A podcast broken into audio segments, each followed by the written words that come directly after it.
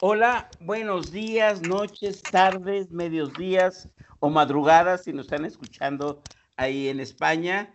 Sean bienvenidas y bienvenidos a este programa Masculinidades, un espacio que busca reflexionar cómo vamos identificando y eh, eligiendo qué tipo de hombres y también mujeres queremos ser.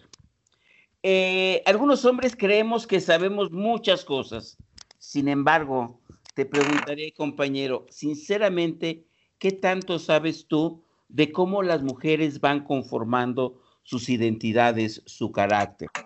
¿Tú sabes realmente cómo eh, asimilan, cómo eh, se resisten o no a estos mandatos sociales, a estos roles?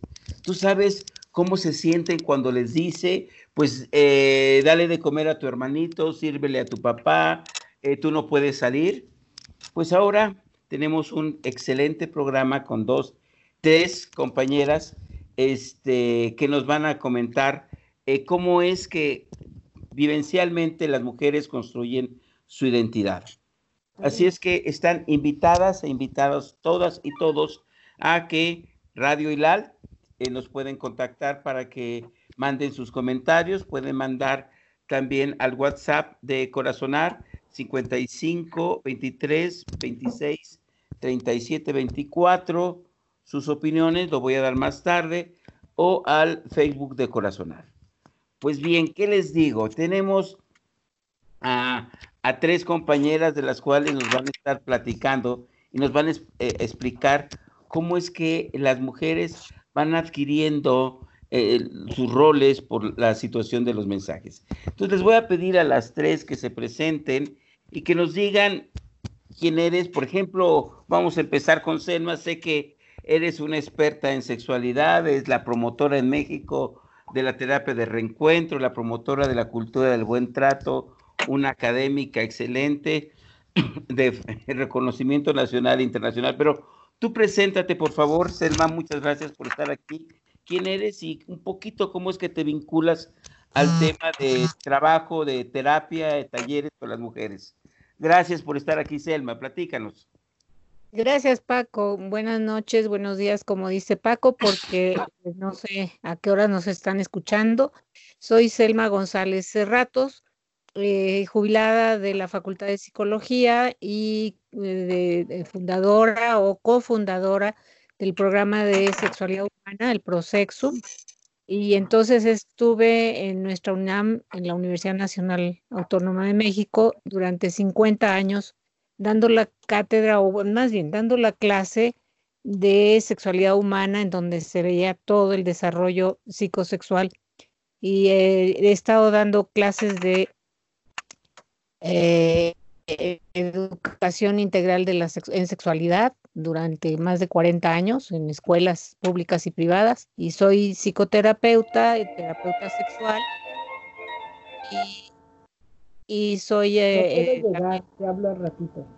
también como no llego, ya lo dijo eh, soy eh, especialista en terapia de reencuentro donde nos hemos estado viendo durante casi 20 años todos todos y todas nosotros Paco eh, Eugenia y, otro grupo maravilloso de compañeras y compañeros. Entonces, he trabajado con niños y con niñas desde que el nacimiento hasta toda la, toda la, em, el, contexto de la vida humana, desde el nacimiento hasta la muerte. En sexualidad humana, pues he estado trabajando durante 45 años. Muchas, muchas gracias, Elma.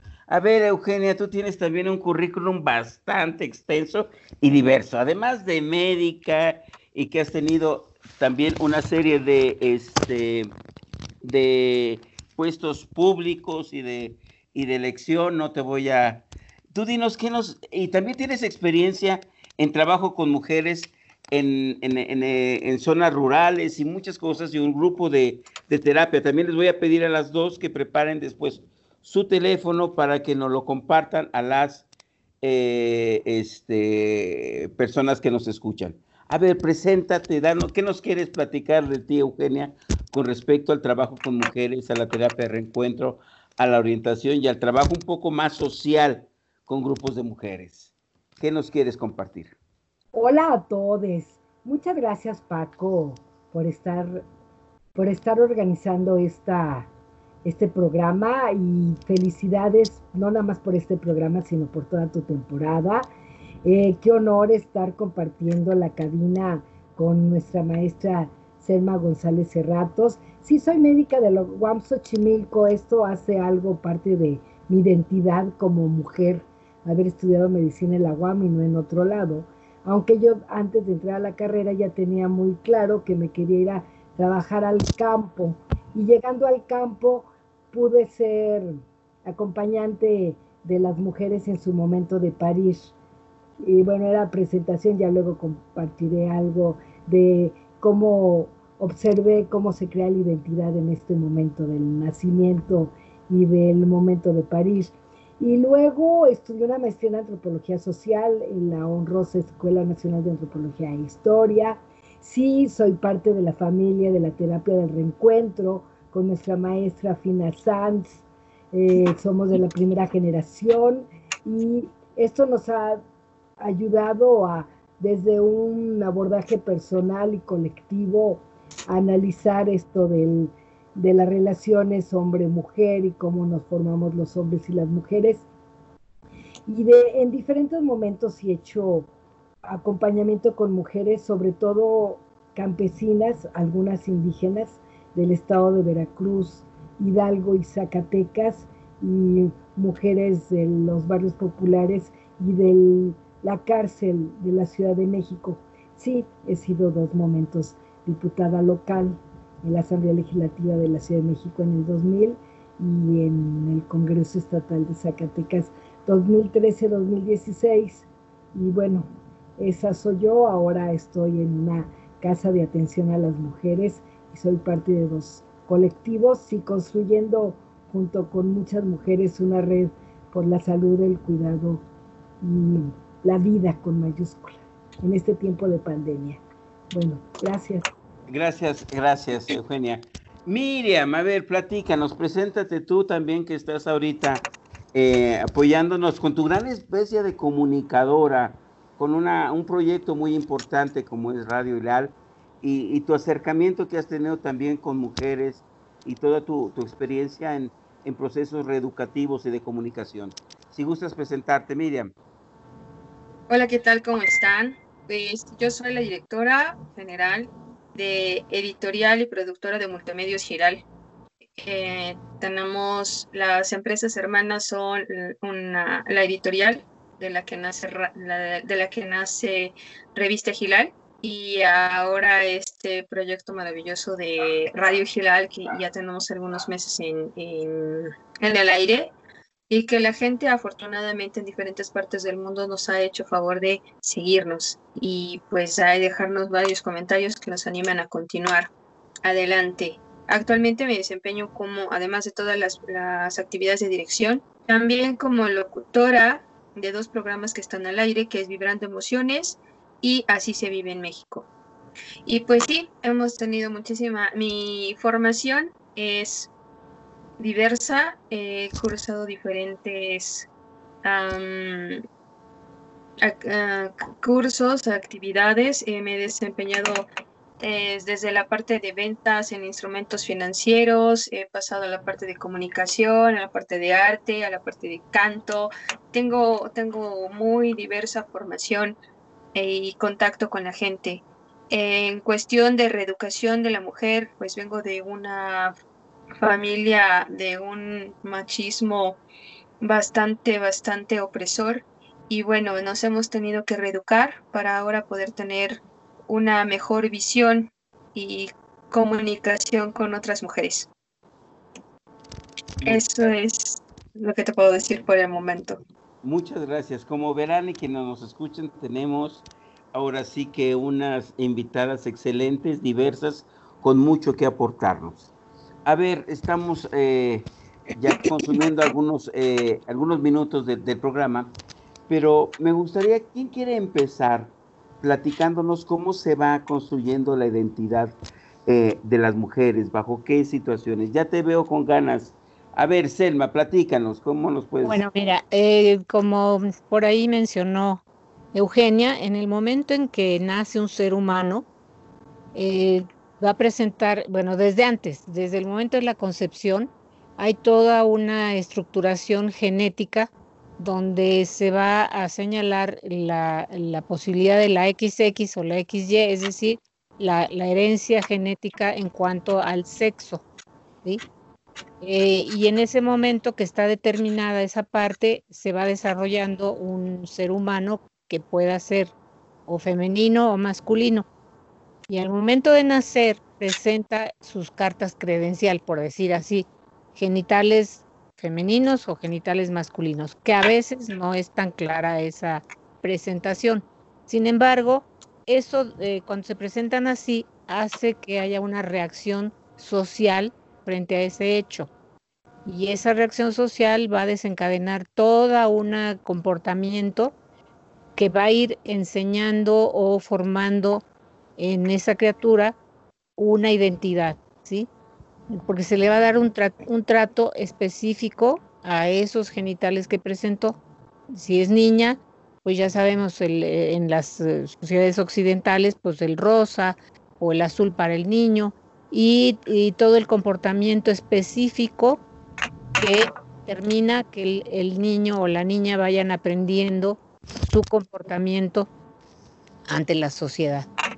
Y esto además va, la, lo eh, pasa que en el cerebro da una serie de hormonas, no soy médica, pero bueno, así, así lo podemos entender, eh, que a determinar cómo se va a desarrollar ese ser humano a nivel de la, de la estimulación, del ambiente sociocultural que va a rodear esa criatura, va a ir formando esa parte de, si es niña, ya decíamos, le van a pedir, exigir o a demandar que se comporte de una manera, que a los niños no, y, viceversa. Entonces entra toda la parte biológica y la parte social para ir conformando eh, la identidad. ¿sí?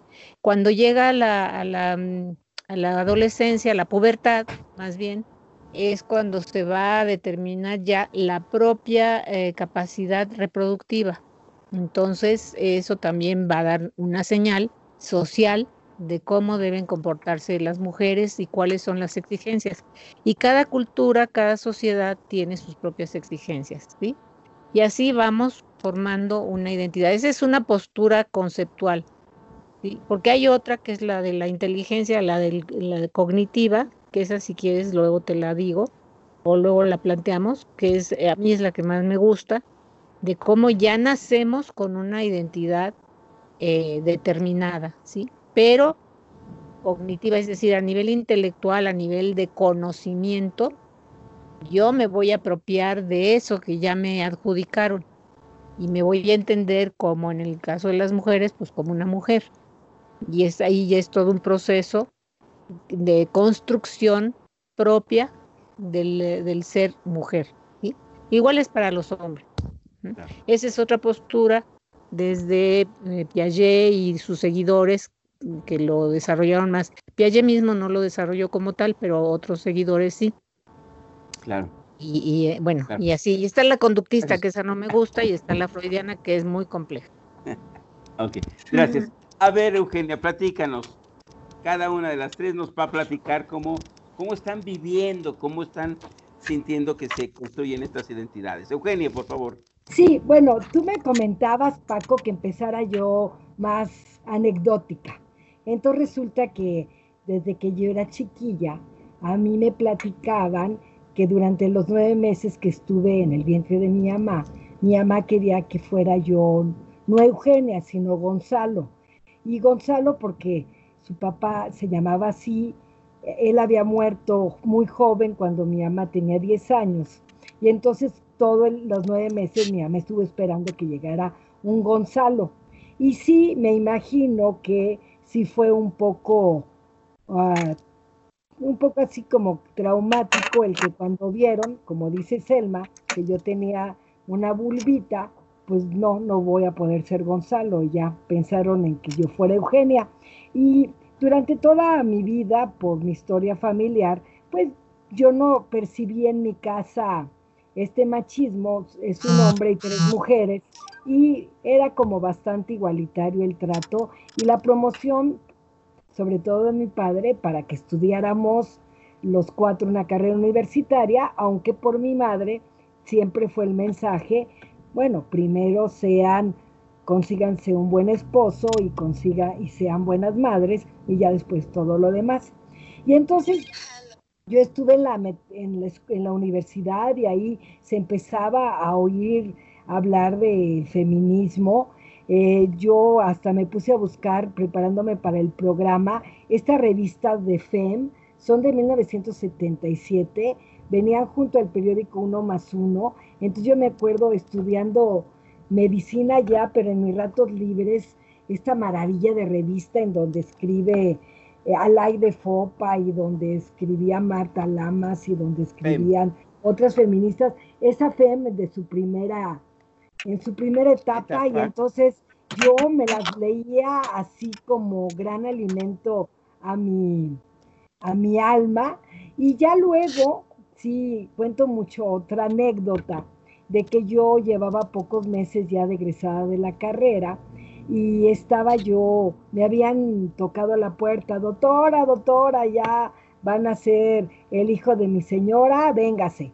Y yo era una chamaca de 24 24 años recién egresada de la escuela y yo iba a acompañar a esa mujer a parir. Me gustaba cómo parían en esos años las mujeres en sus casas, acompañada de mamá, esposo, a veces suegra, a veces otros hijos y todas como echándole muchas porras a que naciera ya el bebé o la bebé. Y bueno, a mí me marca mucho cuando estamos esperando que ya empiece a salir la cabeza y sale la cabeza, va perineando, sale una cabeza, sale un tronco, salen unos brazos. Y en el momento que salen los genitales de que ya nació, y me preguntan todos, ¿qué fue? ¿Qué fue, doctora? ¿Qué fue? Y yo digo, una niña. Y entonces todos al unísono, esposo, suegra, mamá, parturienta, todos al unísono uno, ay, qué pena, le toca venir a sufrir. Y entonces yo dije, ay, años después en un libro, prólogo de un libro de finanzas, diría yo por la quien prologó el libro, perdón que se me vaya el nombre, que eso se llama porque en esta sociedad las mujeres ya traen una etiqueta de un plus sufrimiento. No que los hombres no sufran, pero en esa frase tan importante de qué lástima le toca venir a sufrir más. Y en ese momento esa ser humana que nació esa noche ahí en Valparaíso, Zacatecas, corrían los años del 83-84, eh, ya le vino con esa etiqueta de por tener esos genitales te va a tocar sufrir más que a otros que tuvieran otros genitales. Y bueno, termino con esos dos ejemplos de vida y siempre diría yo que me hice feminista con todas las credenciales esa noche en el que yo acompañé ese parto, porque en ese caso fue, les dio gusto que naciera, la recibieron bien, pero ya le pusieron esa etiqueta de venir a sufrir más y yo dije, pues, seré feminista para que a nadie le toque venir a sufrir más a este mundo por tener tales o cuales genitales. Excelente, excelente, Eugenia. Me... Ya, tal vez por último, para también reconocer los créditos, una materia optativa de, la, de la maestría de género fue antropología de género con Marcela Lagarde. Y entonces ella, claro, que nos explicó muy bien qué era identidad y qué era subjetividad y cómo se va construyendo qué es ser hombre y qué es ser mujer, en general en todas las sociedades, pero claro que teniendo, teniendo sus diferencias en cuanto si eres del siglo XX o del XXI, si eres millennial, si eres, ya tienes 60, 70 años, si naces en un medio rural o un medio urbano, etcétera, ¿no? Pero, y esa identidad de ser mujer, ¿cómo se articula con otras identidades de tu etapa histórica o de tu etnia o de tu clase social, claro está, ¿no? Pero bueno, obvio que pues también gracias a Marcela Lagarde, la doctora en antropología, que también me ayudó a conceptualizar qué era esto de la identidad. Gracias. Gracias, gracias. A ver, Miriam, ¿tú cómo ves que se construye la identidad desde tu experiencia? Desde mi experiencia, pues sí, efectivamente, en cuanto el sexo se da a conocer a la familia, pues bueno, ya se etiqueta de inmediato a la pequeña o pequeño miembro de la familia. En mi caso particular, como les había comentado, vengo de una familia extremadamente machista. Mm, lo más, lo más extraño es que es extremadamente machista, pero conformada por puras mujeres. Y eso es lo más triste, porque eh, muy pocos hombres eran los que vivían en, eh, son los que viven en la familia y sin embargo son acogidos, apapachados en demasía, al grado de, de hacerlos totalmente inútiles.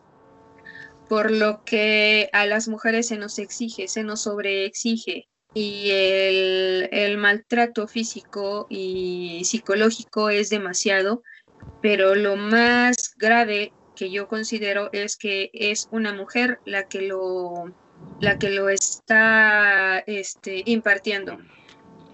A ver, pues vamos a... Eh, dime, dime, dime. ¿Más?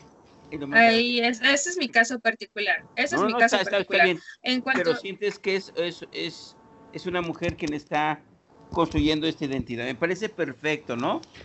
¿Qué les parece a las tres si ponemos una canción porque creo que también está el, aspecto social, ¿no? Puede que no les guste a algunos esta canción, pero la hemos elegido un poco de manera provocadora para entrar en discusión y esperamos sus comentarios de quienes nos escuchan de cómo es que se está construyendo esta identidad. Entonces, hemos elegido una canción de Dulce, ¿sí? Que esperemos este, nos traiga un poquito de reacción frente, frente a este tema, ¿no? Entonces va a entrar la canción.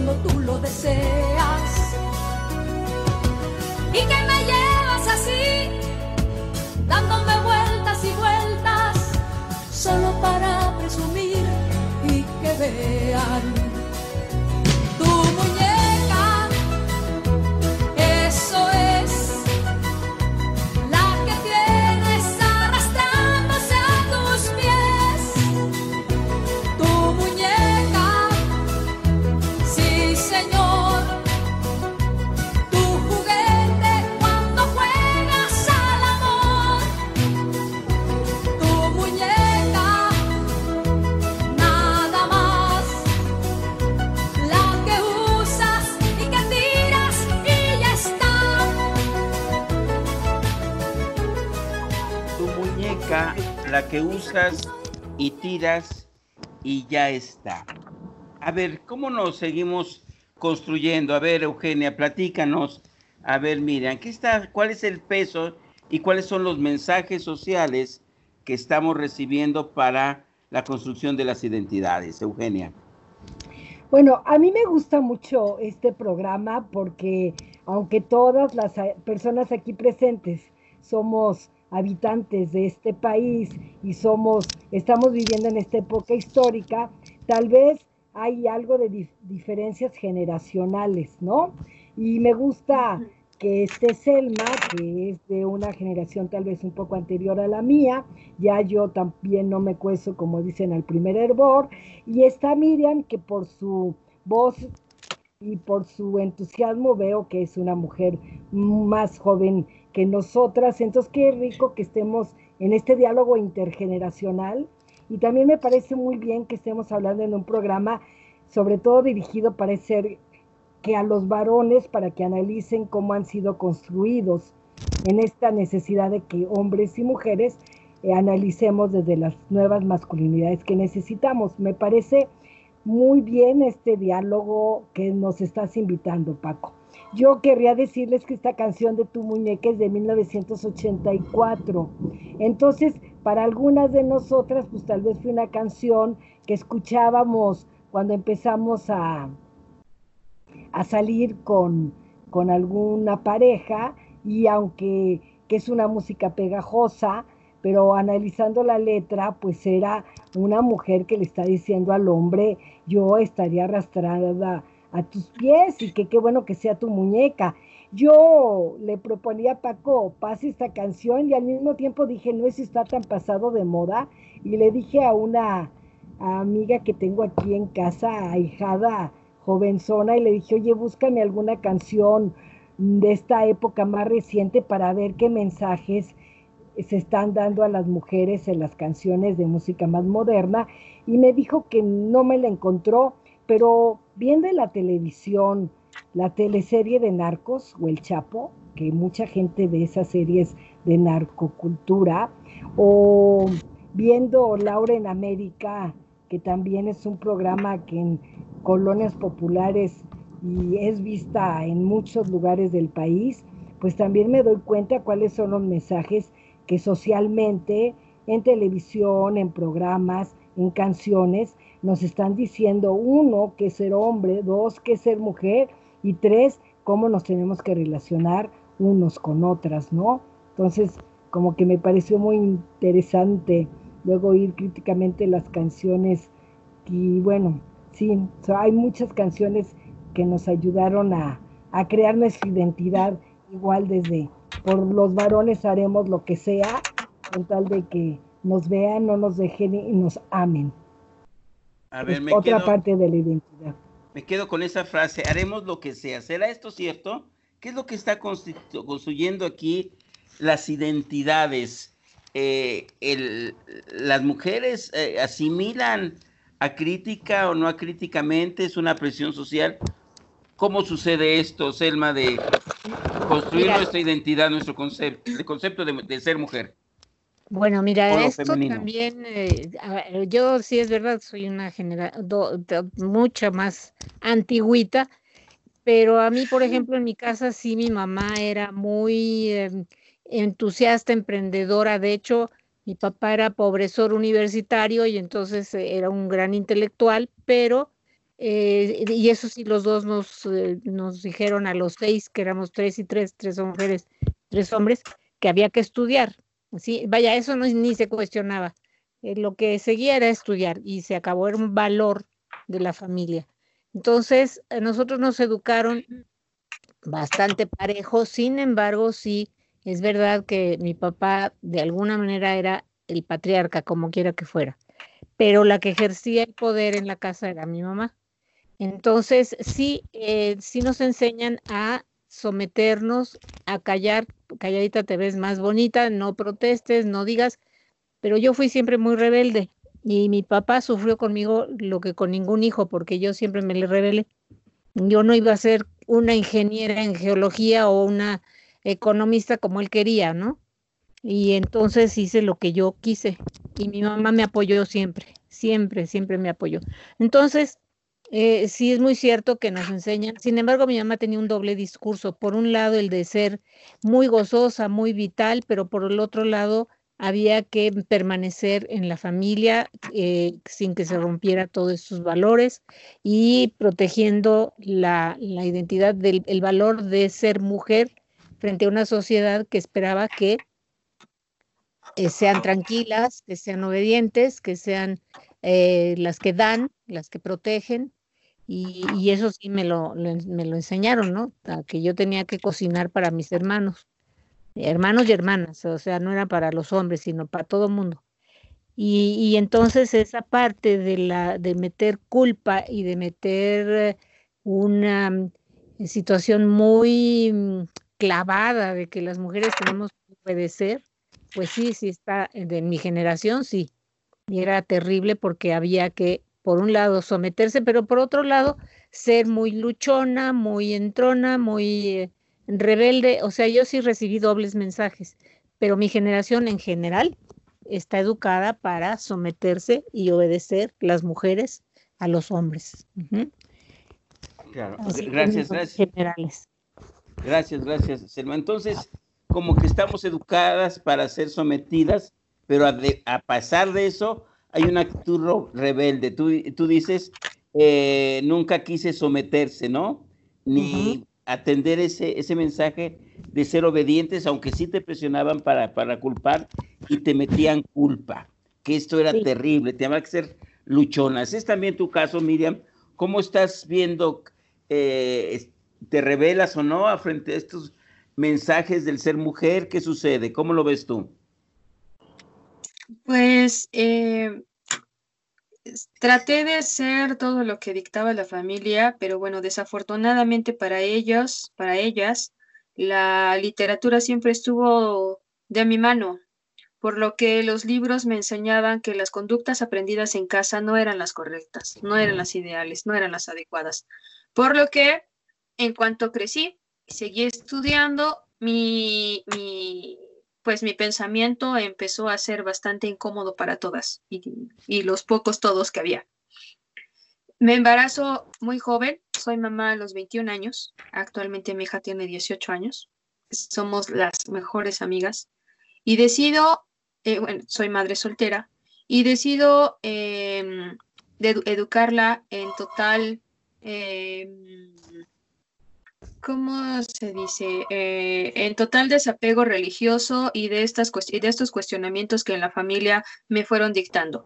Actualmente tengo una niña que es, este, que ha, tenido la hemos tenido la oportunidad de ir investigando y, y, y viviendo todo lo en cuestión de leer y tal vez de algún acercamiento a todas las religiones para crear nuestro propio concepto, de conocer diferentes culturas, de cómo se van educando las personas, cómo, cómo se van desarrollando las sociedades para crear nuestro propio, nuestro propio horizonte de vida. Y pues bueno, ahora tengo una niña que es artista plástica, que está siendo ya eh, internacionalmente reconocida, que es locutora de radio, que ya, o sea, estoy muy, muy, muy feliz porque he podido crear, primero que nada, romper con estos vínculos que tenía yo con la familia, porque eso fue indispensable para yo poder cambiar mi pensamiento y mi manera de vivir.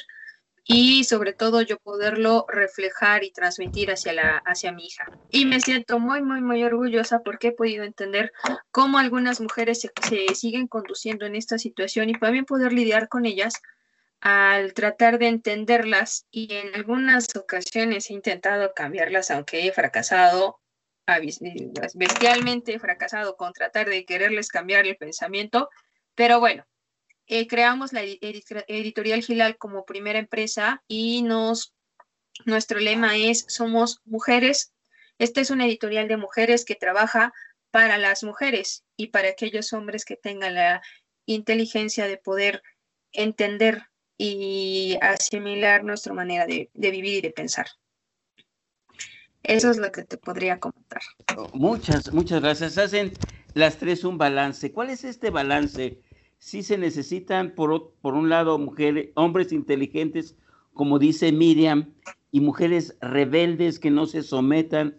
¿Cómo, cómo, es, es, es, su balance? A ver, eh, no sé, Selma, el, el, el, asunto es eh, cómo su balance, las mujeres se someten, las mujeres más bien se rebelan, ¿cómo lo ves tú? ¿Qué, ¿Cuál es tu punto de vista? El asunto es que la, la rebeldía, por ejemplo, em, en mi generación, no la mayoría, la mayoría estaba entrenada para ser amas de casa. De hecho, en mi generación, eh, yo estudié en el colegio alemán y yo veo que sí hay profesionistas brillantes, algunas de ellas verdaderamente brillantes, pero la mayoría estaba entrenada para ser eh, susanitas y, todavía lo son. No desarrollaron su propio ser, su propia individualidad como mujeres, sino eh, atenidas a el mandato de, de, un hombre que además las mantiene económicamente, sin proyectos personales. Entonces mi, generación, eh, la de mi madre fue también de transición, ¿no? De finales del siglo, principios del siglo pasado, y la mía es una generación donde ya se rompen muchas eh, paradigmas, muchas cuestiones que tenían que ver con algo que no era moralmente aceptado, que era la, época de los hippies, ¿no? La época del, del eh, el uso de ropa que no era conveniente para las buenas costumbres y la moral. Entonces yo vengo como trascendiendo lo que mi madre ya había empezado, por decir generacionalmente, ¿sí? Entonces, eh, de ahí que para mí fue muy complicado porque yo recibía dos dobles mensajes con un doble sentido, eh, doble valor. Hay que ser muy entronas, muy luchonas, pero te tienes que someter. Y yo creo que las nuevas generaciones ya son mucho más abiertas a que pueden expresarse como son, como mujeres con proyectos, diría nuestra maestra Fina Sanz, con eh, eh, cosas que, le, que se ha apropiado para poder ser ella misma, desde ella misma, y tener la fortaleza de plantarse frente al mundo como una mujer íntegra, completa, ¿no? No que la mitad, la, la otra mitad, como se dice, encontró su media naranja, pues no, aquí tan naranja completa es él como naranja completa soy yo. Y eso lo compartimos y podemos eh, caminar juntos, ¿sí? Y hacer proyectos juntos o no, pero sí eh, la parte de los afectos, de los, del amor, del erotismo, la sexualidad, todo esto se, se está compartiendo mucho más, pero todavía tenemos resabios a nivel cultural del machismo. Por eso es que también hay muchos feminicidios. Yo creo que siempre los ha habido, siempre violencia intrafamiliar siempre ha habido, pero ahora ya las mujeres ya no se dejan tanto, ¿sí? Pero eh, sí me, parece que ha sido difícil ese camino de las mujeres y, afortunadamente pues yo nací en, en, en, los espacios del feminismo también, fui de las pioneras en ese sentido de, estar con los grupos de, Marta Lamas y, y de mi querida eh, eh, bueno, feministas muy importantes, Mabel Burín en Argentina, Fina Sanz, y aquí en México, pues con todas las grandes feministas. Y eso, pues nos hace que tengamos una lucha frontal, primero con nosotras mismas y luego con los varones. Yo ni pondría al varón como un enemigo, al contrario, también los hombres la han sufrido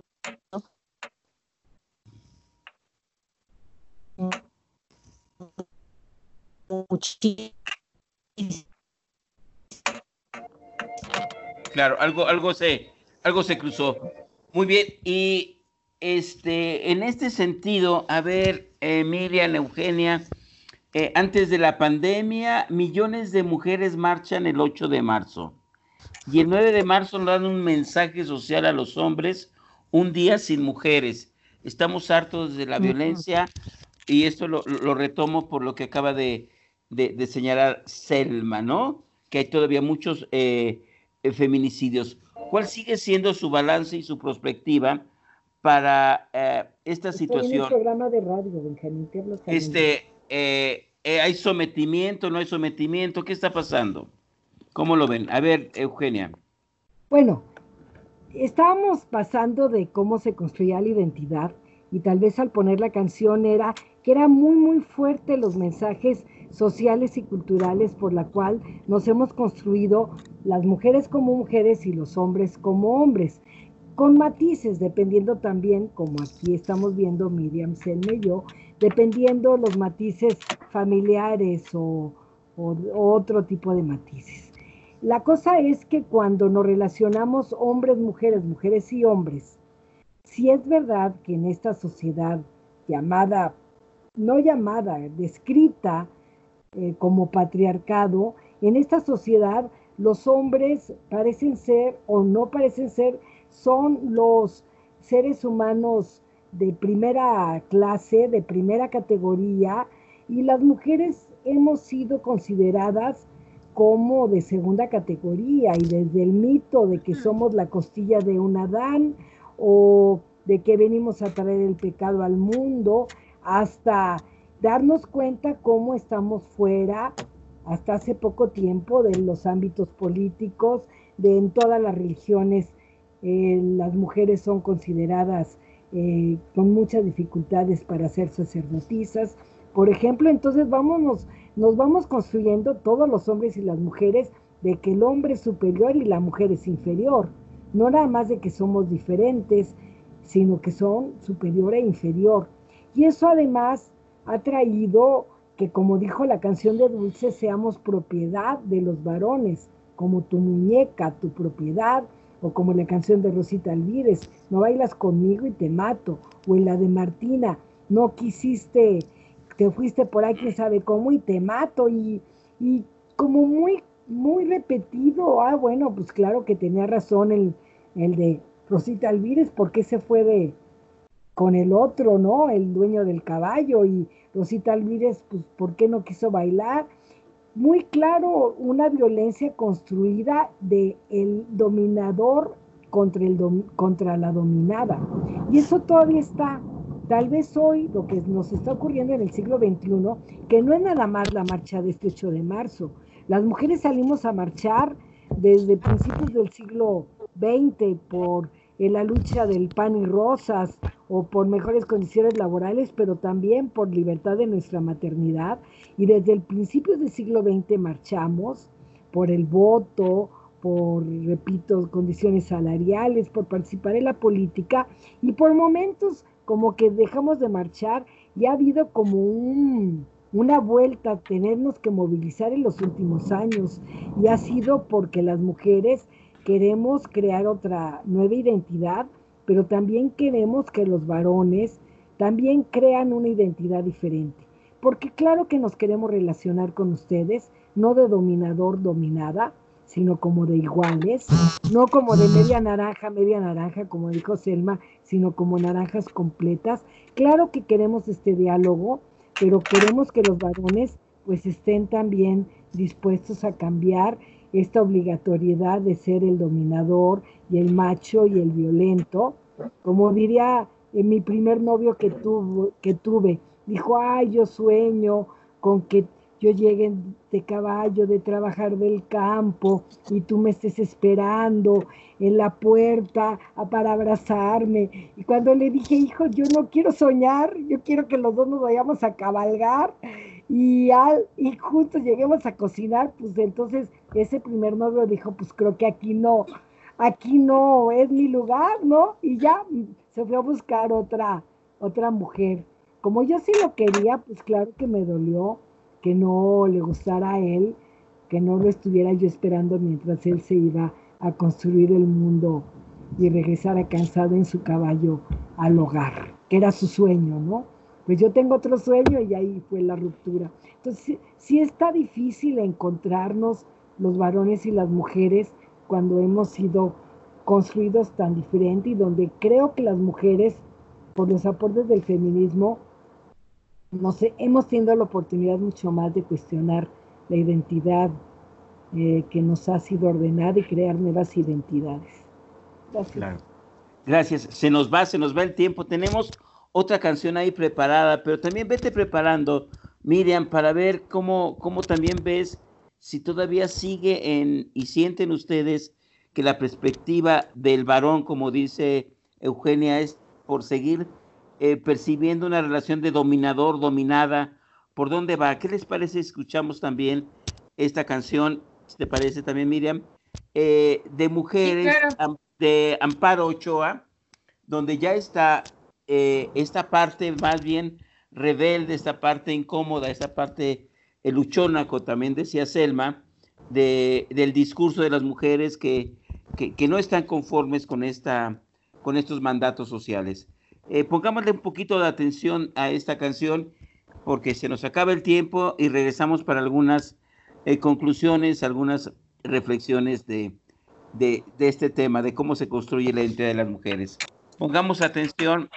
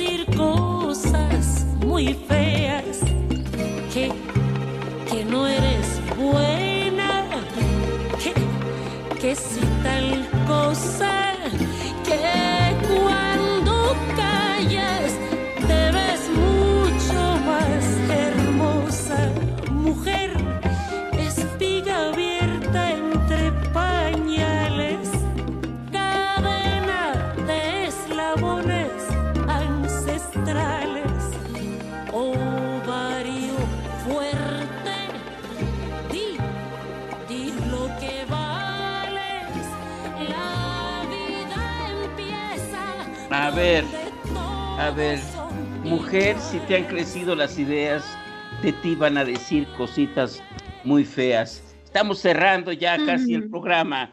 Miriam, ¿qué es tu reflexión con respecto a esta situación de, eh, pues de construcción de las identidades femeninas?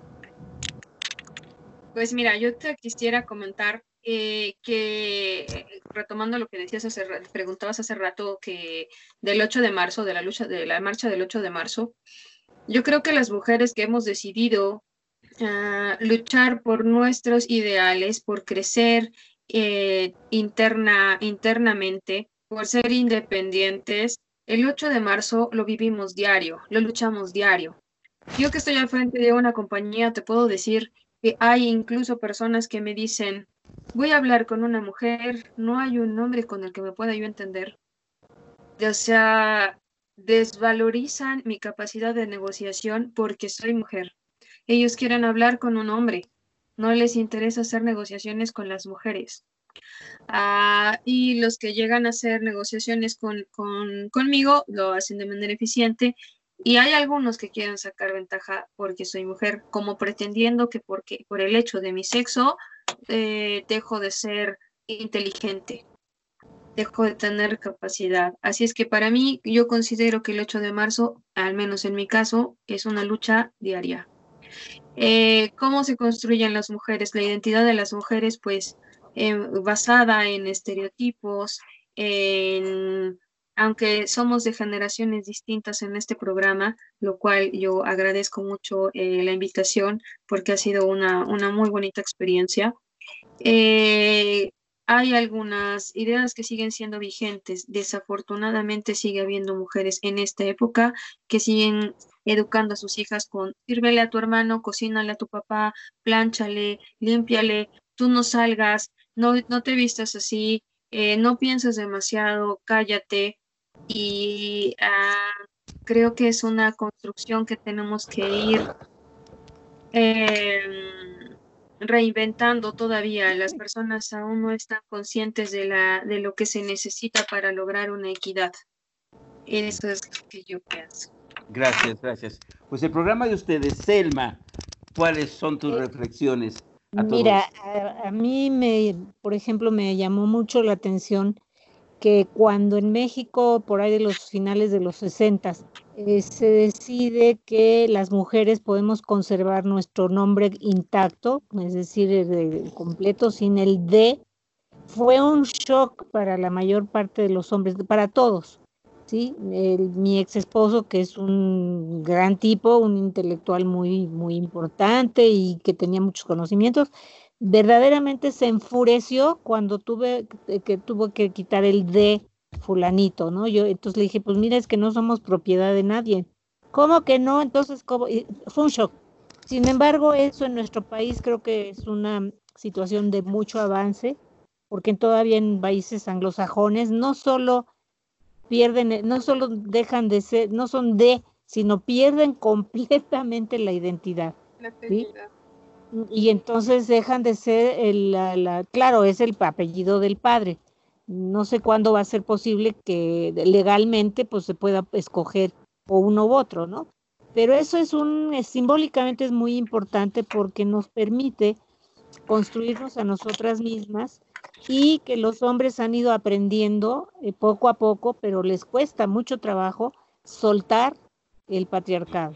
Entonces, nuestra lucha como mujeres es que los hombres también, no, es nuestra responsabilidad, pero sí estar con hombres que funcionen desde su propio ser y no atenidos a que la, esposa les, les lleve la, la, la comidita a la boca y los atienda y los haga también inútiles, sino que sean equitativamente iguales, que lo que dijo Miriam me parece que yo terminaría igual que ella, diciendo que la equidad es muy importante para ellos y para nosotras, y que tenemos que seguir luchando.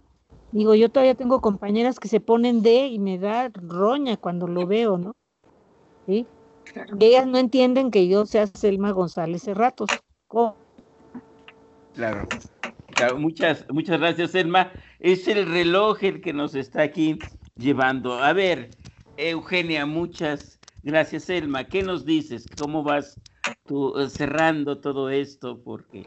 Bueno, que socialmente y familiarmente, individualmente, una va construyendo su identidad.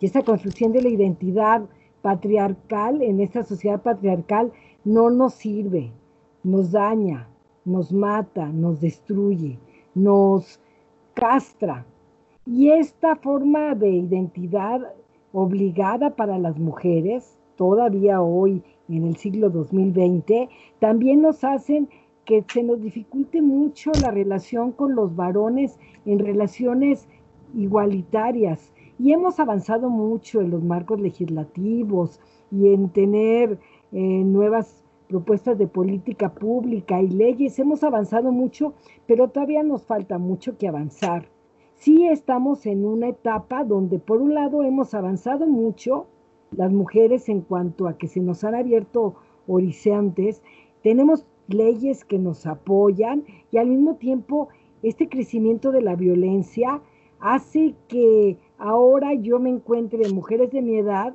con un temor terrible de su hija adolescente que no llega porque la violencia y la desaparición está allá a la vuelta de la de la esquina. Entonces, estamos eh, creando ahora una identidad de tanta violencia y donde, pues aunque igual haya tantos programas para prevenirla, siguen habiendo 10 feminicidios diarios en México y solamente el 5% se castiga. Y entonces, pues bueno, hay mucho que hablar. Yo quiero cerrar que ha sido un placer porque no nada más estamos tres generaciones, y hablando con un varón, sino que Selma es una terapeuta de primera para quienes quieran en una consulta psicológica ir cambiando la identidad. O escucho y me da mucho gusto conocer hoy a Miriam, que desde su espacio cultural de promotora de libros y de una estación de radio, pues ya aprendió que solamente vamos a crear una nueva cultura teniendo más espacios culturales y de enseñanza como esta.